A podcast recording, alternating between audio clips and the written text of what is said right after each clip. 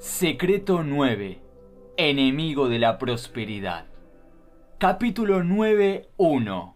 El placer momentáneo. Según Leonardo da Vinci, si eliges el placer, debes ser consciente de que detrás de él hay alguien que solo te traerá problemas y pesar. ¿Cómo definimos algo bueno? Algo que nos da placer. Tenemos que tener cuidado. Hay muchas cosas en la vida que proporcionan placer momentáneo y que en última instancia conducen a la miseria. Salomón nos advierte repetidamente, hay camino que al hombre le parece derecho, pero es camino que le lleva a la muerte. Nunca debemos juzgar a algo bueno solo porque recibimos placer. Lo que es realmente bueno, déjeme decir esto, Solo lo que da placer duradero es verdaderamente bueno. Pero si es así de simple, ¿por qué todo el mundo no prefiere eso? Principalmente porque el placer momentáneo no requiere tiempo de espera. Es un disfrute inmediato. El placer duradero funciona exactamente lo contrario. Requiere dolor y sacrificio en el principio, pero al final da placer y descanso. Si se le olvida lo que es esencial, te convertirás en un esclavo de lo inmediato. Lo que ocurre a menudo es que las personas optan por el disfrute del momento, ya que no quieren satisfacerse en el principio. Lo que no se dan cuenta es que al final las consecuencias negativas serán mucho mayores que el pequeño esfuerzo inicial. Si se hubieran tomado la decisión correcta, para aquellos que eligen el placer inmediato, puede parecer la opción más inteligente, pero en realidad se trata de la opción más necia y apresurada. Las virtudes son agridulces, pero los vicios son dulces y amargos. Para ser ganadores debemos tener una visión más amplia. Es decir, no podemos simplemente mirar el placer tan apetitoso que nos ofrece, pero debemos darnos cuenta de la trampa. El placer momentáneo puede funcionar como un cebo. ¿Qué sucede en la pesca? El cebo se coloca en la punta del anzuelo, que se echa al mar. Cuando el pez ve el cebo apetitoso, trata de comer de inmediato, y se ve atrapado en el anzuelo. Al final, en lugar de comer, el pobre pez va a ser comido. Manteneos desconfiados y recelosos de todo bien forturio.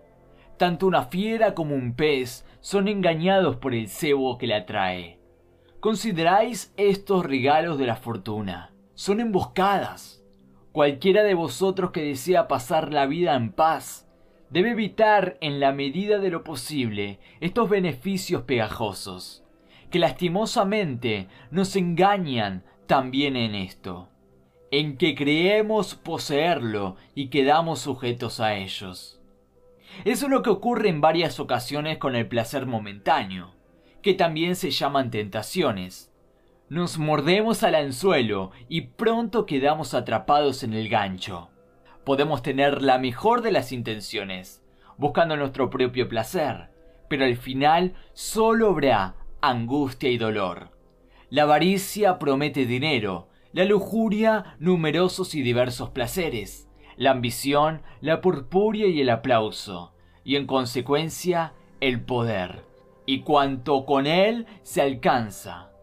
Los vicios te sacuden por su recompensa en el retiro que tienes que vivir en balde.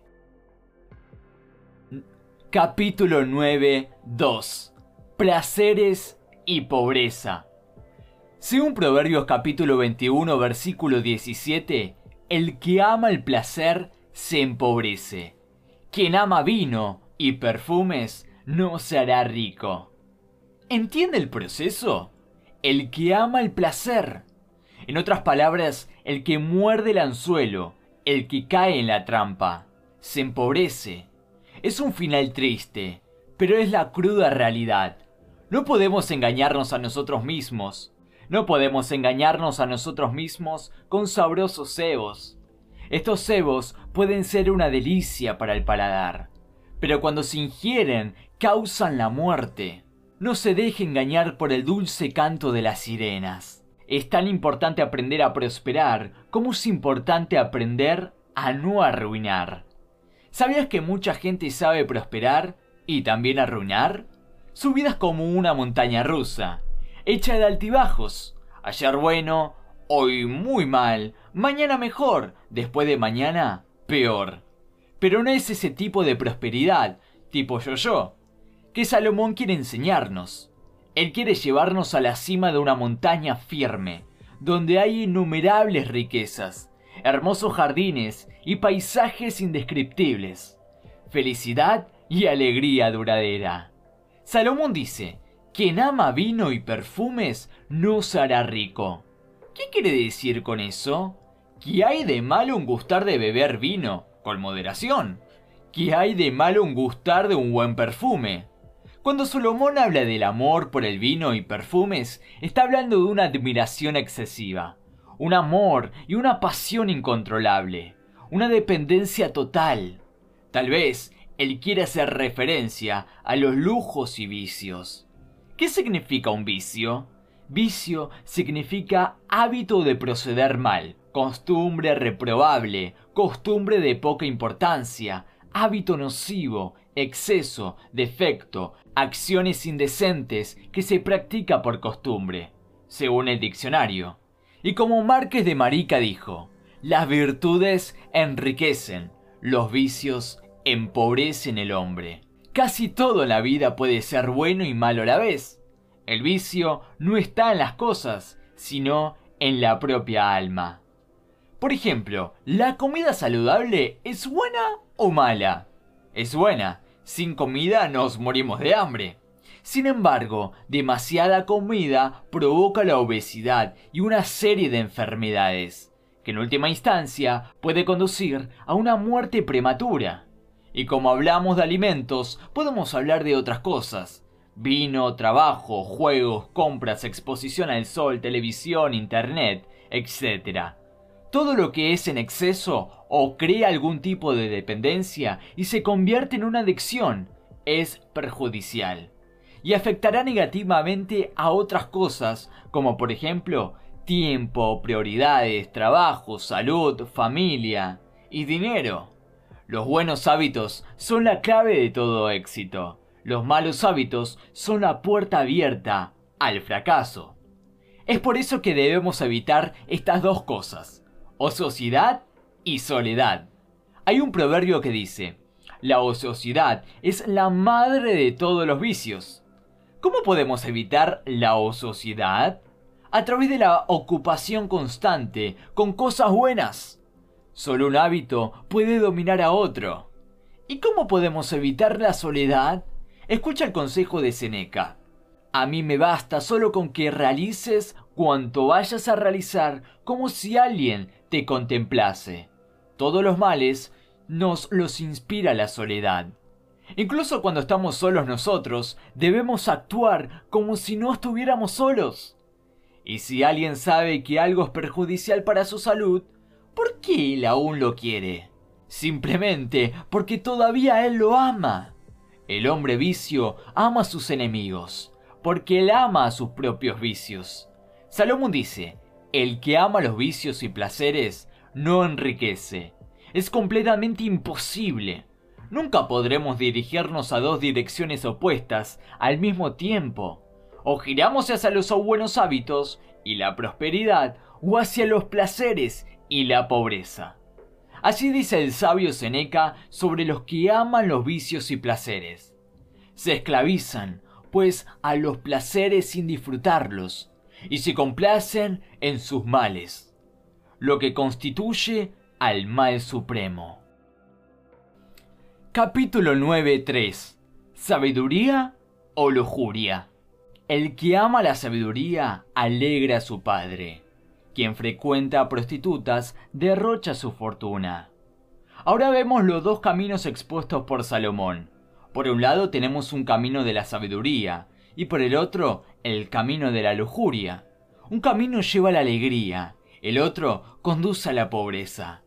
Salomón dijo, el necio se divierte con su mala conducta, pero el sabio se recrea con la sabiduría. Dos caminos con dos destinos, completamente diferentes. Las virtudes cuestan poco, pero los vicios son caros. ¿Qué camino usted va a seguir? No es necesario responder porque yo mismo sé.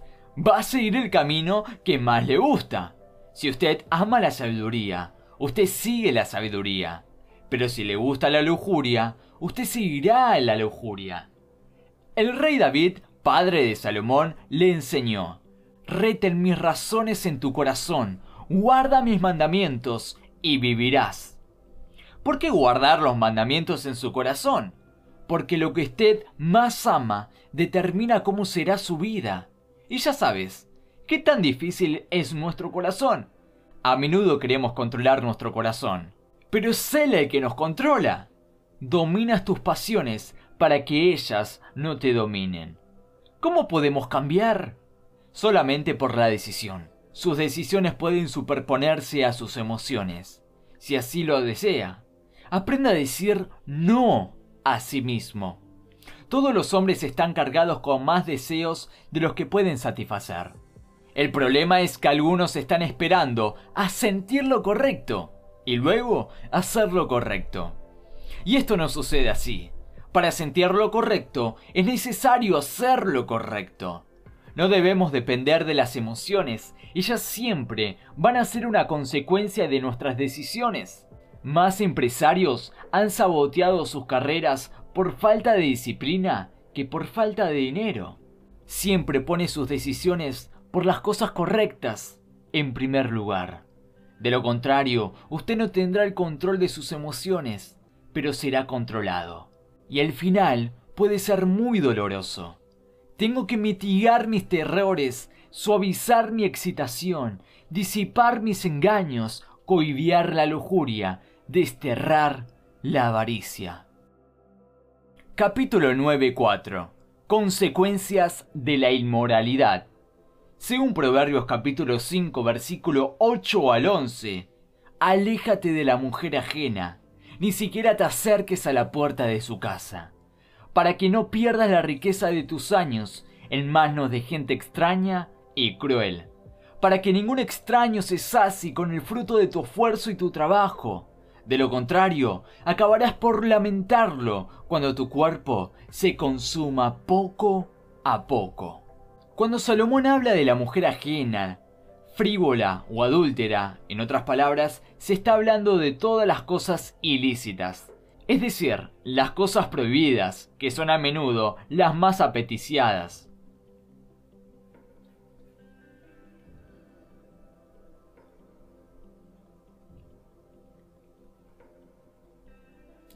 Como dice el refrán, el fruto prohibido es el más apetecido. Los vicios se insinúan más fácilmente por medio del placer. Imaginemos una pareja. ¿Qué pasa si uno de los cónyuges tiene relaciones sexuales con otra persona? Esto lo arruina del matrimonio mismo. Cuando dos personas se unen, lo hacen o deberían hacerlo por amor. Hay una total consagración a la otra persona un deseo de amor eterno, un respeto mutuo de la dignidad del otro. Pero cuando una traición ocurre, ¿qué significa eso? Falta de amor, respeto y consideración. Mentira, infidelidad, corrupción, falta de carácter.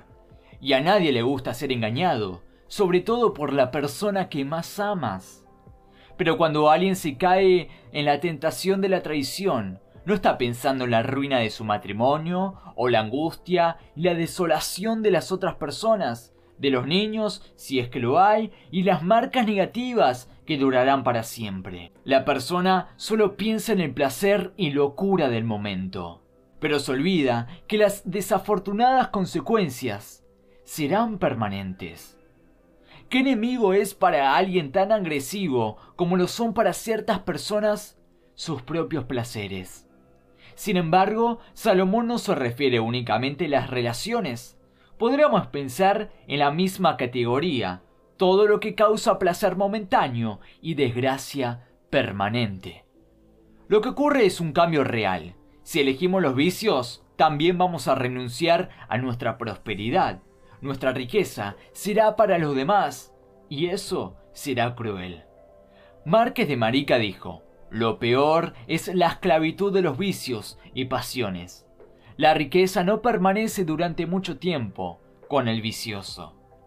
Tenemos que ver el panorama general, en lugar de estar centrados en un punto de placer. La imagen completa nos puede molestar y eventualmente eliminar de nosotros el deseo de la codicia. En lugar de amar el pequeño placer, llegamos a odiar el gran vicio.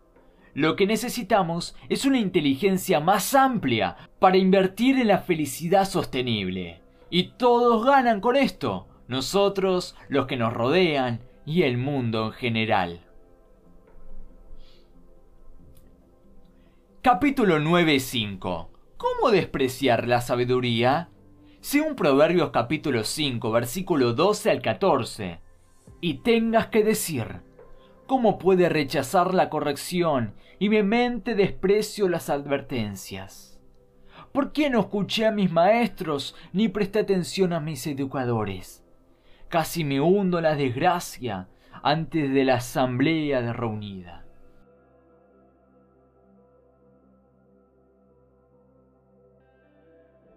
Como dice el refrán, quien te avisa, tu amigo es. Pero ¿cuántas veces nos gusta escuchar las advertencias, amonestaciones y consejos? Alguien podría decir, el consejo es ofrecido porque no tiene valor. Si tuviera valor, sería vendido. ¿Por qué tendemos a ignorar el consejo? Es más fácil dar que seguir un buen consejo. Sin embargo, para Salomón el sabio consejo era extremadamente importante. Él dijo, quien pide consejo tiene sabiduría. El sabio atiende al consejo, el que aborrece la reprensión se queda ignorante. ¿Y por qué? ¿Alguien nos da buenos consejos y no los vende? Simplemente porque nos ama y quiere lo mejor para nosotros. Así que el sabio nos aconseja escuchar nuestros padres. Porque normalmente nuestros padres son las personas que nos aman y nos quieren siempre bien. Ellos serían capaces de dar su propia vida por nosotros. Por lo tanto, siempre debemos escuchar los consejos de las personas que nos aman más. Si nos das consejos honestos a una persona que amas, por supuesto, odias a esa persona. Aunque sea difícil para nuestro ego, debemos escuchar a los demás y prestar atención a sus consejos.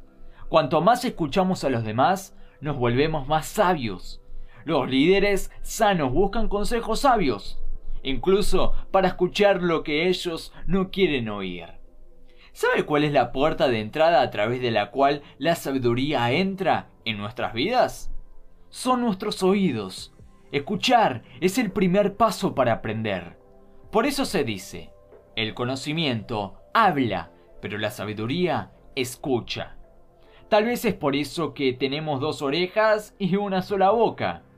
La sabiduría no procede de dentro, la sabiduría procede de fuentes externas a nosotros. Recuerde los beneficios que reporta la búsqueda de consejo. ¿Cuál es la consecuencia de caminar en sabiduría? Victoria y éxito. Pero para aquellos que rechazan la sabiduría constantemente, solo hay un destino, miseria. No importa dónde estemos, ¿queremos seguir creciendo? Entonces debemos seguir aprendiendo. Cuando dejamos de aprender, dejamos de crecer también. Y cuando dejamos de crecer, comenzamos a disminuir. Recuerda el principio del aprendizaje. Cada persona que conocemos tiene el potencial de enseñarnos algo. ¿Por qué muchas personas después de que han alcanzado el éxito tropiezan y caen? De alguna manera, en algún momento, ellas fueron engañadas por algún tipo de cebo. Nuestros vicios nos llevan a la desesperanza. Debemos mantenernos despiertos. Paz con los enemigos, guerra con los vicios. Hay que decodificar y rechazar todo tipo de placeres perjudiciales para que seamos capaces de alcanzar una felicidad firme y duradera. Una felicidad que no genera arrepentimiento, sino que proporciona un placer cada vez mayor. Capítulo 9.6 Lecciones de sabiduría No juzgue algo como bueno solo porque da placer. Sea muy cuidadoso con el placer inmediato. Odie todo lo que es malo, ofensivo, dañino y adictivo. Evite la ociosidad y ocúpese de cosas buenas. Evite la soledad. Y cuando está solo, actúe como si estuviera siendo observado. Diviértase con la sabiduría, no con el mal. Diga no a sí mismo y ponga sus decisiones encima de sus emociones. Siempre odie los vicios. Piense continuamente a largo plazo e invierta en la felicidad sostenible.